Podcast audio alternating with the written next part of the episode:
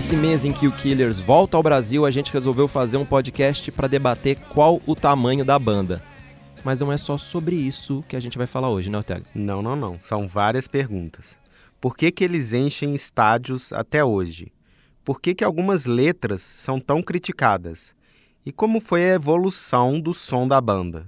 Hoje, o Jean ouviu o que Brandon Flowers, o líder do Killers, tem a dizer sobre tudo isso. E ele também falou de TikTok, de nostalgia e de true crime. Uau! Eu sou Braulio Lorenz. Eu sou Rodrigo Ortega e esse é o G1 Ouviu, o podcast de música do G1.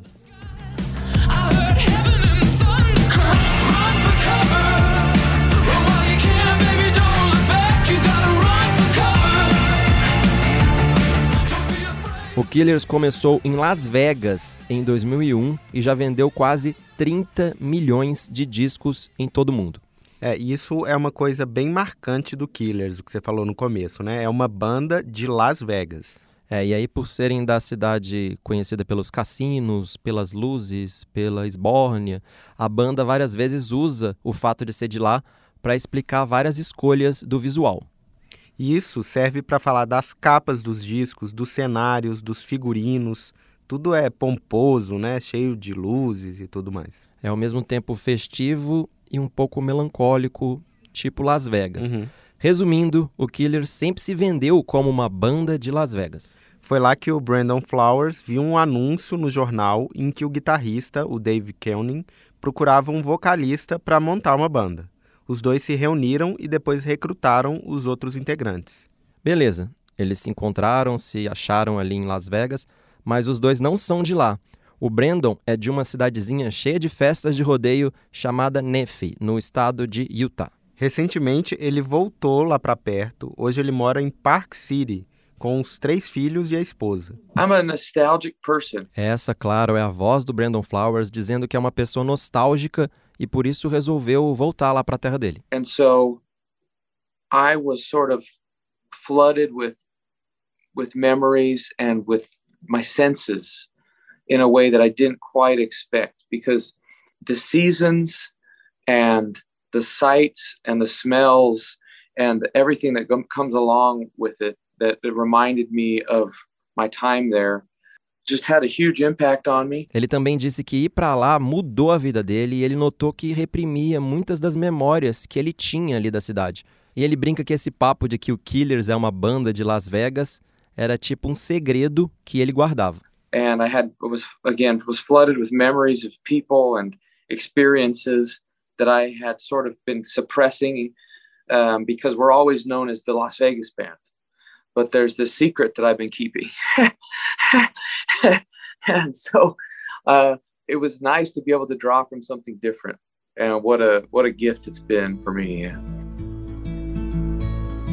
Small town girl, Coca Cola grin, honeysuckle skin, born beneath the ready sign of a strawberry moon. Essa volta para casa deu origem ao sétimo álbum do Killers, lançado em agosto de 2021, com músicas como essa que você acabou de ouvir, chamada Runaway Horses, que é um dueto com a Phoebe Bridgers. Todas as letras desse disco, chamado Pressure Machine, contam histórias de personagens reais da infância e da adolescência do vocalista. São letras bem diretas que têm muita influência do Bruce Springsteen, que já tinha cantado com Killers em um single também de 2021.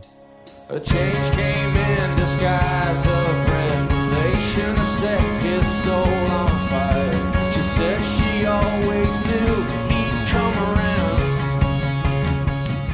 Mas nem sempre as letras do Killers foram tão diretas, com narrativas assim tão certinhas, né, com começo, meio e fim. Não, pois é, o Brandon Flowers já foi muito criticado pelos versos considerados sem sentido. A crítica e também fãs de outras bandas já meteram pau em versos como o de Human em 2008. Cut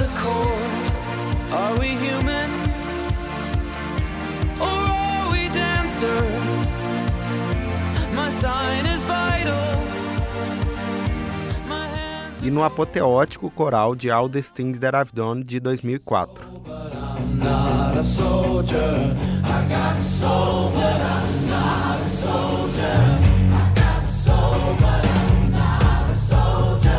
I got soul, but I'm not a soldier. Então, eu tinha que perguntar: o quanto esse papo sobre letras nonsense enche o seu saco? Uh, well, this I got sold that I'm not a soldier was always it makes perfect sense um, to me, and I think to a lot of our fans, obviously that are that are coming to the shows. Ele começou desviando, disse que I Got Soul But I'm Not a Soldier faz sentido para ele e para os fãs. E até que eu concordo, assim, é bem óbvio até na real, né? Eu tenho alma, eu não sou um soldado, ou seja, é alguém cantando que não vai perder a individualidade em nome de ser parte ali de um todo. But I did understand the human concern. Uh, it was a concern before we even released it, you know. Mas ele concorda que a pergunta somos humanos ou dançarino incomoda mesmo. Ele revelou que teve até uma reunião da banda sobre a música e o baterista Ronnie e o baixista Mark foram contra. um, because uh, we actually had a, a, a band meeting about it. I know, I think Ronnie and Mark were were not ex- thrilled about it, and and, and I um, I just kind of had to stick to my guns. Mas ele insistiu, não arredou o pé de jeito nenhum. I, I tried messing around with with changing the lyric, but it just it's nothing beat it, and I knew what I was aiming for, and I think being, you know, having that, giving yourself that authority to do something different. Ele tentou mexer, tentou mudar a letra, mas nada encaixava ele sabia que queria que ficasse ali daquele jeito. Daí ele resolveu se permitir a fazer algo diferente mesmo, nas palavras dele. Para ele foi um passo que ele precisava dar e ele garante que não se arrependeu. a big step that I needed to take at that point, and it's and and, and I love you know I'm, still pretty proud of the courage it took. Nossa, eu acho muito legal ouvir esses bastidores de como surgiu esse verso, que realmente foi muito polêmico. Mas essa resposta que ele acabou de dar é boa, porque ele agora está meio que assumindo que era estranho mesmo, que ele canta no singular e o normal seria cantar no plural, que ele entende o incômodo, mas que não se arrepende. Parece uma resposta, eu já tinha ouvido outras dele, e essa é mais de boas, assim, de quem meio que ligou o foda-se mesmo.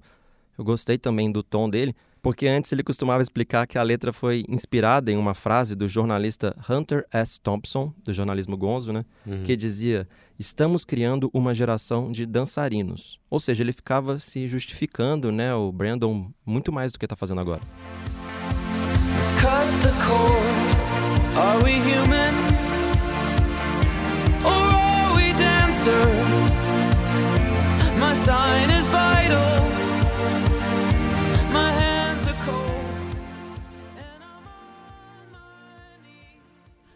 Bora continuar falando das letras. Pouca gente sabe que o Killers tem três músicas do começo da banda sobre assassinatos. Tem Leave the Bourbon on the Shelf, Leave the bourbon on the shelf. And I'll drink it by myself.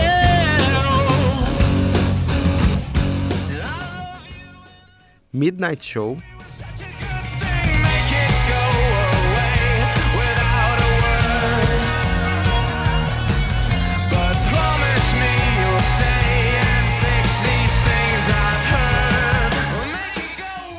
e a mais famosa é Jenny Was a Friend of Mine.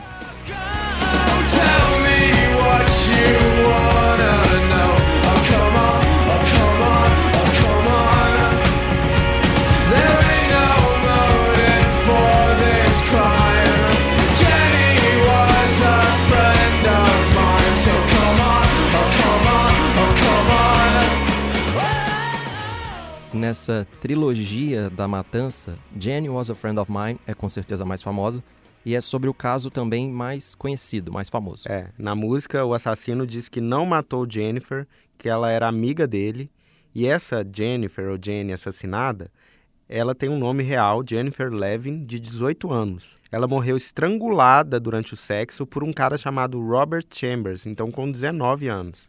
O caso é muito controverso porque esse cara foi condenado a só 15 anos de prisão e parte da mídia da época criticou o comportamento da vítima, dizendo que a Jennifer foi promíscua, que ela procurou o crime.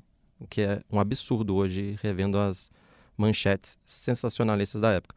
Ou seja, rolou muito sensacionalismo e esse caso até hoje é conhecido como o caso do assassino Mauricinho. E foi um caso tão marcante que ele inspirou outras duas músicas: Jennifer's Body, do Hole,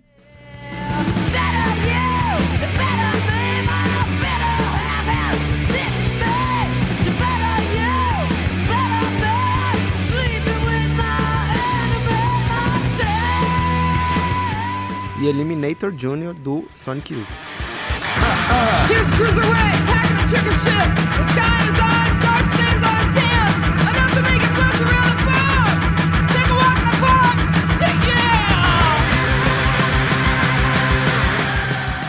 Mas bem além desse true crime rock, essa obsessão, como a gente sabe, por narrativas sobre crimes reais, está dominando os rankings de mais ouvidos, mais tocados, né? Muito podcast documentário sobre o assunto. E como ele foi um precursor em usar o true crime para fazer arte, eu perguntei por que ele achava que tá rolando essa obsessão. Uh, my wife does too. And uh, when we go on road trips, we will listen to podcasts about true crime. Ele disse que não sabe muito bem, mas a mulher dele vive vendo. I don't know. What is it? What's fascinating about it, I guess, is that it's uh, uh, 99% of the time it's people that are that are next door neighbors and and it's it's kind of an interesting thing to think about how we are have our our houses and we have these this this version of ourselves that we allow people to see but who knows what who knows what your neighbors keeping you know inside their head Ele falou que 99% das vezes os criminosos são os seus vizinhos. Então é interessante pensar que a gente está em casa ali e a gente cria uma versão de nós mesmos feita para os outros quando a gente sai de casa. Mas a gente é bem diferente quando está sozinho, né? E ele diz que isso é fascinante.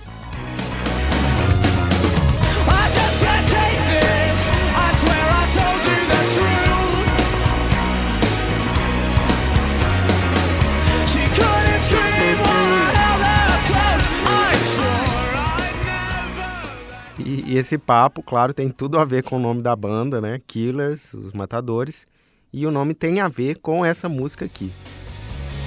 I don't know what to say. You don't care anyway. I'm a man in a rage with that girl. The Killers era o nome da banda fictícia formada por garotos que aparece tocando essa música que você ouviu, Crystal, do New Order, lançada em 2001. Nossa, nem parece que foi 2001, parece que foi outro dia. Esse clipe passava muito na MTV. Depois dá um Google aí, porque não faz sentido a gente ficar descrevendo um clipe num podcast, né? É, é melhor você ouvir depois, né? Acaba de ouvir esse podcast, depois vai lá ver o clipe. É, mas mudando de assunto, eu não sei se você sabe, Ortega, mas o Brandon vem dizendo que antes, nos shows, ele costumava ver casais se pegando, um monte de gente pulando. E hoje ele costuma olhar ali para baixo, na plateia, e ele vê que os fãs estão levando os filhos e as filhas para ver a banda. it's amazing that these people are coming along for the journey and that they find enough value in it to share it with their kids that's kind of amazing Simpático, né? Ele diz que é incrível que essas pessoas estejam vindo para uma jornada e encontrem valor suficiente para compartilhar com seus filhos. Ele também falou que faz o mesmo com os filhos dele. Gosta de mostrar bandas que ele curtia e que isso, segundo ele, é parte do trabalho de ser pai. Muito bem. you know in the same way that i am showing my kids bands that i grew up listening to and and trying to you know do my my job as a father and so it's great it's great to see it's great to be a part of it and and and hopefully we you know see more of that in the future as, as the years go by Ele diz ainda que quer ver cada vez mais famílias nos shows dele, e aí eu aproveitei disso. É, isso significa também que a gente tá ficando velho, né? and you are getting old as well. no not me okay. E aí ele me interrompe ali, meio brincando, mas meio falando verdade, e diz: Não, eu não tô envelhecendo, não. Não sei você, mas eu não tô ficando mais velho, não.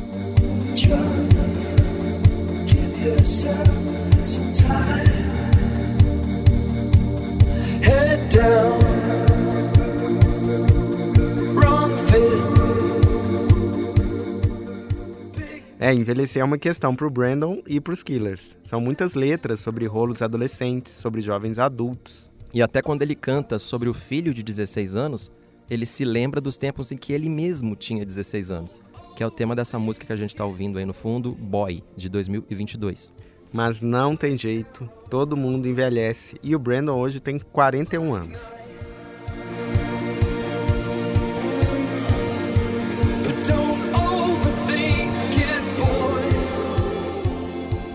E como a gente já disse, o motivo dessa entrevista foi a vinda do Killers ao Brasil. Essa volta do Killers ao Brasil aconteceu 15 anos depois da primeira vinda deles. A estreia foi no finado Teen Festival em 2007.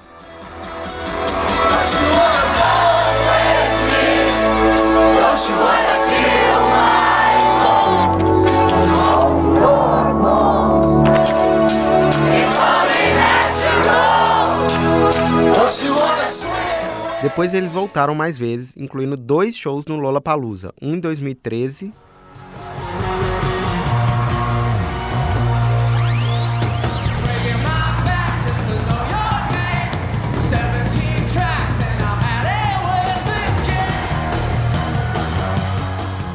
outro em 2018.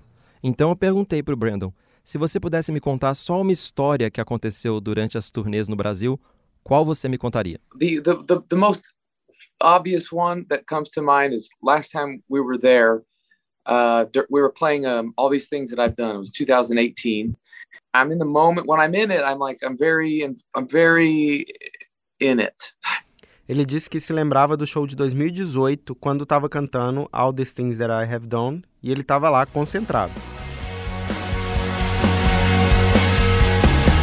I wanna stand up, I wanna let go. You know, you know, no, you don't, you don't. and i'm very involved and nobody i'm not accustomed to to anyone touching me i'm usually just on my own up there and uh um liam gallagher and and I, I felt this hand on my shoulder. And it scared the the hell out of me for about for a second. And, and but then when i looked over and saw that it was him i was relieved. But it's also sort of um, very surreal to have to have liam sort of stage crash yeah Ele conta que não costuma ser tocado por ninguém, ninguém encosta nele, ele fica lá de boa, sozinho. Mas aí, de repente, o Liam Gallagher, ele veio pro palco e tocou no ombro dele, daí foi um susto. Liam chegou lá, "Ah!" mas aí ele ficou aliviado quando viu que era o Liam, entendeu que o Liam tinha cantado antes no Lola, no show da carreira solo dele. Então fazia sentido ele estar lá. Mas mesmo assim foi meio surreal, né? Ele toma um susto, né? é, e ele talvez tenha tomado ainda mais susto, ficou ainda mais impressionado porque ele já falou que era muito fã de Oasis quando era mais novinho. Todo mundo em volta dele ouvia muito grunge e ele nunca curtiu tanto esse tipo de som. Ele tinha um irmão 12 anos mais velho que fez ele ouvir principalmente bandas dos anos 80. E aí pode botar na playlist The Cars, New Order e Smiths. É, são três grandes influências do Killers, Sim. mas outro artista influenciou a forma dele de cantar. Walk out of her heart, walk out of her mind. Oh, not her. She's so swishy in her satin and tan. In her frock coat and bibbity bobbity hat.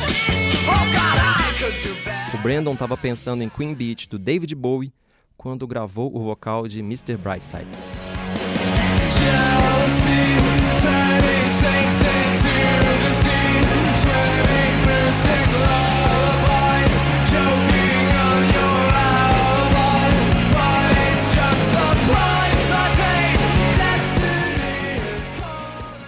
É até hoje o maior hit deles, a mais ouvida da banda no streaming, e eles nunca deixaram de cantar nos shows. Ele falou que sempre vai cantar essa música nos shows e criticou o Radiohead por eles não tocarem Creep mais. Ele disse que tocar o maior hit é o mínimo que eles podem fazer pelos fãs. I wish I was special. You're so fucking special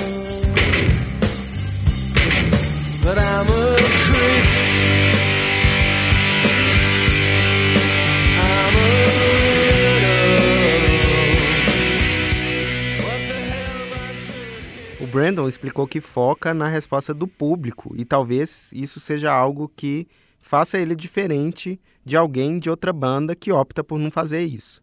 I thrive on on the response from the audience and so maybe that's something that maybe makes me different than than than a, than somebody in another band that that chooses not to do that. Ele diz também que ama essa resposta exaltada dos fãs. Ele até brinca que talvez seja um pouco viciado nesse tipo de resposta. Ele também pensa que muitas das pessoas ali no show estão vendo Killers pela primeira vez e eles pagaram para ouvir, então o mínimo que ele pode fazer é entregar o que os caras querem ouvir. Um, so I, I definitely love that response, and I maybe have a little bit of an addiction to it.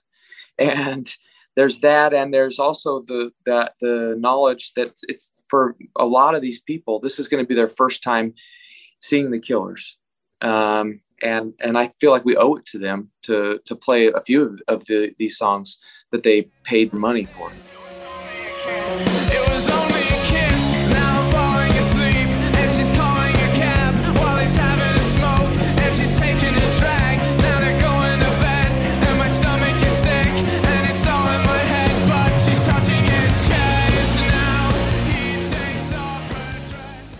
E outro dia a gente estava falando, conversando por aqui com todo mundo da editoria de pop art do G1 sobre qual seria a grande banda da nossa geração, o YouTube dos nossos tempos, e aí surgiram alguns nomes, né, Braulio? É, são pouquíssimas bandas surgidas ali na virada dos anos 90 para os anos 2000 que conseguem lotar estádios até hoje.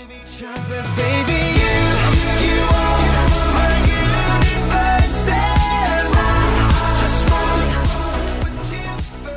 mais óbvia é Coldplay, né? Até porque tá aí, passou pelo Brasil, vai passar também.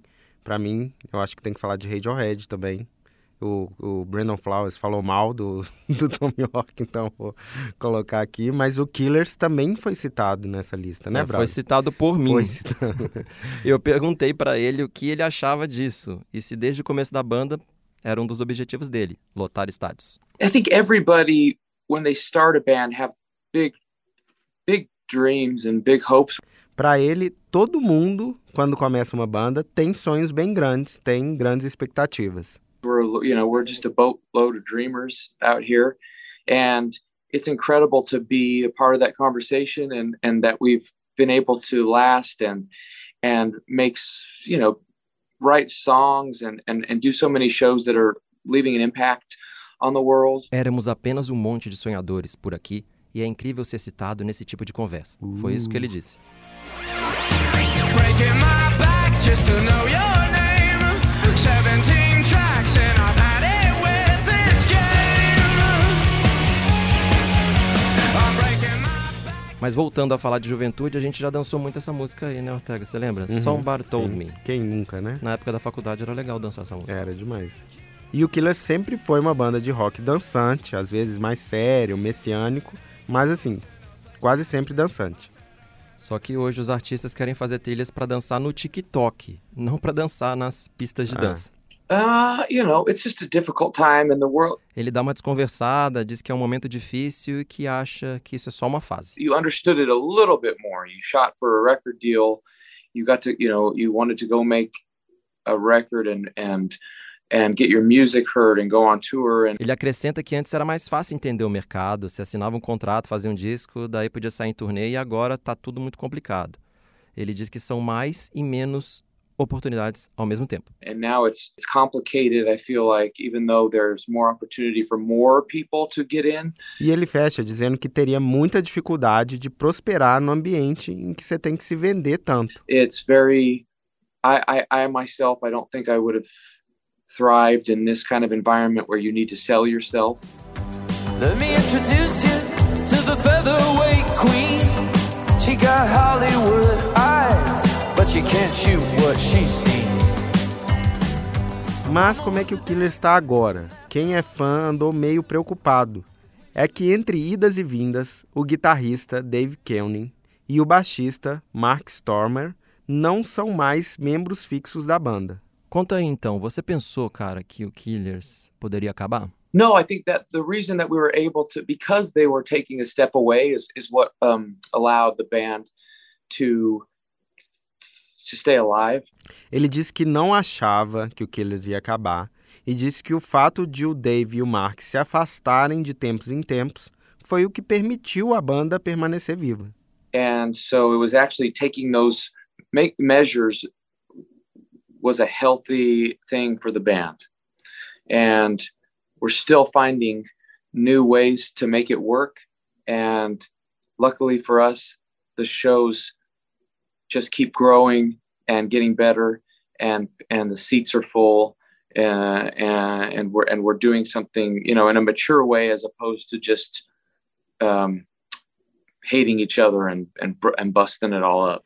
Ele falou que essas idas e vindas são saudáveis e eles estão encontrando novas formas de fazer a banda funcionar e os shows continuam crescendo, melhorando, tão cheios. Ele fala que conversam de forma madura, em vez de apenas ficarem se odiando cada vez mais um ao outro e acabar com tudo.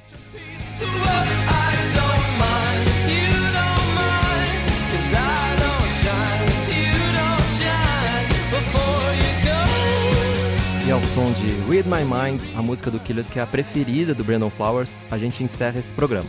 Para ouvir mais histórias de música, entrevistas com os cantores e cantoras que você ouve por aí, é só seguir o G1 Ouviu. A gente está nas principais plataformas de áudio, no G1 e no Globoplay. Sempre com a edição do nosso querido DJ Thiago Cazu, que é fã de Killers que eu sei. Acho que é, hein? Até mais. Tchau!